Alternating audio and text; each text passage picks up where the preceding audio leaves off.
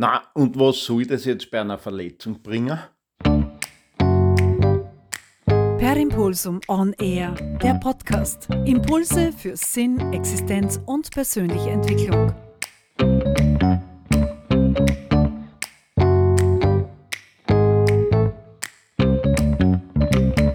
Ja, servus Christi, da ist wieder der Wolfgang Scherleitner.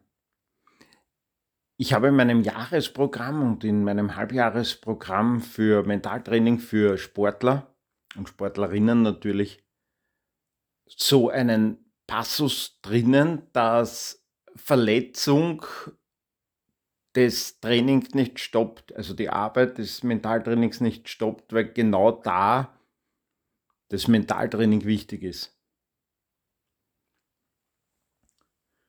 Also du kannst jetzt da, wenn du verletzt bist, vielleicht hoffentlich nie, leider passiert es halt immer wieder, vom Fernseher hucken, da an Netflix noch einen anderen reinzahlen und gammeln.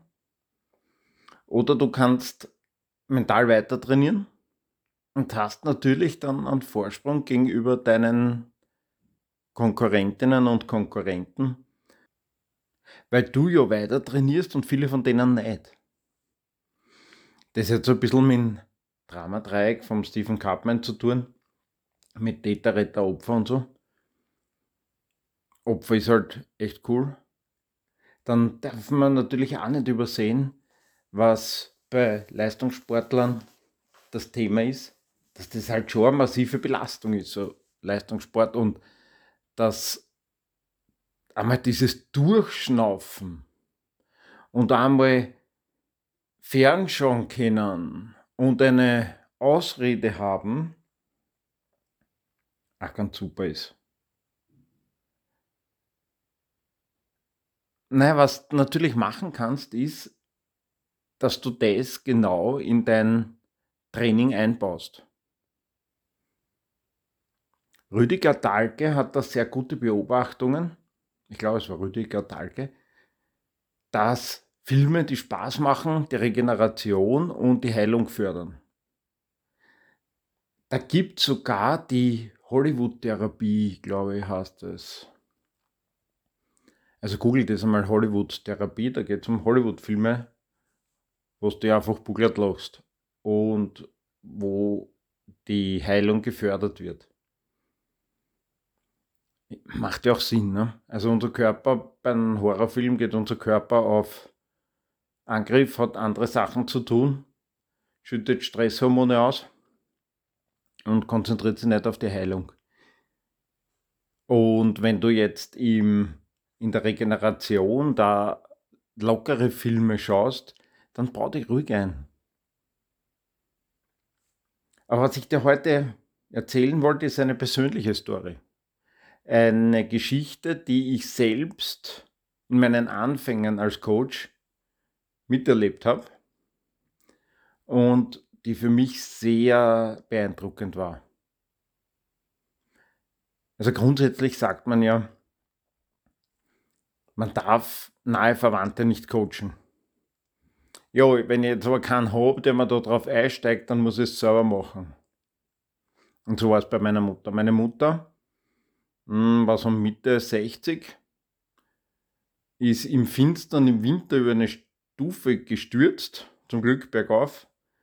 Dadurch, dass sie aber in dem Alter immer im Fitnesscenter war, also man glaubt es jetzt nicht, wenn man so sieht, aber dadurch, dass sie im Fitnesscenter war und auch eines gefunden hat, das sich auf alte Menschen spezialisiert hat, also die haben richtig Coaches dort, Trainerinnen und Trainer dort, die sich auf alte Menschen spezialisiert haben, die sich richtig auskennen mit den Befunden, die diese Menschen zum großen Teil haben hat sie ein, eine andere körperliche Konstitution gehabt wie noch fünf Jahre davor. Und sie konnte sich insofern retten, dass sie nicht auf die Stufen gestürzt ist, sondern sie hat daneben einen Busch gesehen, das hat richtig beschrieben. Sie hat gesagt, im Stürzen hat sie den Busch gesehen und hat sie gedacht, wenn ich das schaffe in dem Busch, dann passiert mir weniger. Genauso war es. Also sie hat sich jetzt nicht, die Ärzte im Krankenhaus haben ja nicht glaubt, dass sie nichts am Knie hat, weil das war blau und dass sie nichts auf der Hüfte hat, weil das hat jeder bei so einem Sturz. in dem Alter, nein, sie hat nichts gehabt. Sie hat sich den Oberarm gebrochen, weil mit der Hand hat sie sich abgestützt, weil da hat sie einen Sackel getragen mit dem Wein, den es der Nachbarin bringen wollte, die eigentlich krank war. Und sie ist in den Busch gelandet und dann ist eine Viertelstunde dort gelegen. Das Handy war kaputt, weil das Handy war in dem Sackel mit dem Wein und das ist übers Handy gerungen. Also ein bisschen ein Schaß und ist dort halt ein bisschen gelegen. Und wie dann mein Vater ein bisschen unrund worden ist, warum es nicht daherkommt, ist er sie suchen gegangen und dann hat er es dort eben liegen gesehen. Und sie hat sich da in, bei dem Sturz den Oberarm gebrochen. Sie wurde dann operiert, wurde verplattet und konnte sich eine ganze Zeit lang, war die Körperpflege halt nicht möglich, nicht wirklich möglich mit einer Hand. Und was sie am allermeisten gestört hat, weil viele Sachen sind ergangen, aber sie gestört hat, ist, sie konnte sich nicht alleine föhnen. Also in einer Hand den Föhn halten und in der anderen die Bürsten. Und das hat sie mir erzählt, so auf der Couch bei uns im Wohnzimmer. Und sage ich, ja, warum kannst du nicht bürsten? Und sagt, schau, wo ich hinkomme mit der Hand. Und sie kam mit dem rechten Arm, kam sie nur bis zum Kinn. Also die Hand, hoppala, das wird das Stativ, die Hand des rechten Armes, die rechte Hand kam nur bis zum Kinn, darüber hinaus nicht. Und ich habe zu ihr gesagt, du, da gibt es eine lässige Übung, machen wir die einfach. Und sie, nein, ich glaube nicht, dass das funktioniert, sage ich. Ähm, was kann passieren? Na, nix. Sag ich, genau. Also im schlimmsten Fall denkst du, na, mein Bauer hat einen blöden Beruf und der, das funktioniert ja alles überhaupt nicht und du bist genau da, wo du jetzt auch bist. Im besten Fall kannst du morgen Haarföhnen. Sagt sie, ja, probieren wir es halt. Und dann habe ich gesagt, so jetzt stell dir mal vor, geh mit deinen Gedanken ganz in diese Hand hinein, in diesen Arm und geht er hoch und beobachte einfach, wie der geht. Also sie hat es mit dem Arm mitgemacht. Sie hat gesagt, ja, und da steht es jetzt auch, da steht was auch in der Schulter. Ich, sehr gut. Bis daher gut genug. Weg. Dann habe ich einen Separator gesetzt. Und dann sage ich, pass auf, wir machen das jetzt so. Du gehst jetzt wieder in deinen Arm und fühlst den Arm genauso wie jetzt gerade. Und sie hat meinen Arm bewegt, sage na, lass ihn liegen. Lass den Arm einfach irgendwo, vergiss es, lass, beweg dich nicht, sondern nur mit deinem, mit deinem Geist. Sie, na und das soll funktionieren. Und ich sage, Mama, echt jetzt, willst oder willst nicht? Und sie, naja, machen wir halt. Und dann habe ich gesagt, geh in deinen Arm hinein und merk, wie du da hochgehst und merk auch, wie du vielleicht so ein bisschen das Gefühl hast, so, oh, jetzt stehe ich gleich auf und du gehst weiter.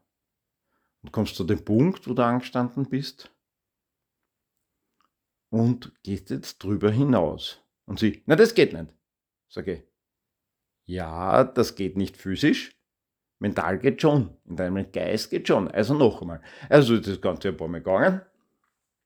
Und dann habe ich gesagt, so, und jetzt gehst du höher und du gehst mit deiner Hand bei den Augen vorbei, bei deinen Ohren, ganz hinauf zu deinen Haaren. Und du merkst, dass das funktioniert. Und nimmst einfach dieses Erlebnis mit und gehst wieder ganz langsam runter. Wenn du unten bist, wieder hoch und so weiter, kannst du dir vorstellen. Auf und oben und auf und oben. Dann sagt sie, ja, das soll funktionieren. Ich probiere das. Sage ich, na, du probierst das jetzt noch nicht. Sagt sie, naja, aber irgendwann muss ich es probieren. Sage ich, ja, aber erst wenn ich das sage. Wahrscheinlich muss man das, dürfen wir deswegen Mütter nicht coachen, weil die dann immer wieder hineinmeckern. Aber wir lieben sie ja trotzdem. Oder vielleicht gerade deswegen. Auf jeden Fall gehen wir dann wieder hoch und ich sage, so, und jetzt stellst du dir vor, wie du mit der anderen Hand den Föhn nimmst und dich föhnst. So, als wäre nichts gewesen und beobachte einfach nur, wie wenn du zuschauen würdest, von innen heraus, beobachte einfach nur, wie deine Hand geht, wie dein Arm geht. Und wie er sie bewegt, wie du diese Übungen machen kannst, wie du diese Arbeit machen kannst. Einfach nur beobachten. Und ich mache das eine Zeit lang, dann setzen wir wieder ein paar Separatoren und so dazwischen. Und dann sagt, so, jetzt will ich es aber probieren. Sag ich, geh jetzt in deinen Körper ein und, so, und überleg da. Geht sie das schon aus? Und sie sagt, ich glaube schon, nicht ganz so, aber es geht sich schon aus. Und ich sage, die Bewegung, die du jetzt machen wirst, muss immer schmerzfrei sein. Also sobald du einen Schmerz verspürst, hörst auf. Na, sie macht die Augen zu und beginnt diesen rechten Arm zu bewegen, geht hoch über die, übers Kinn, über die Augen, über die Augenbrauen. Ich denke mir, Alter, ja, sind wir schon ziemlich weit.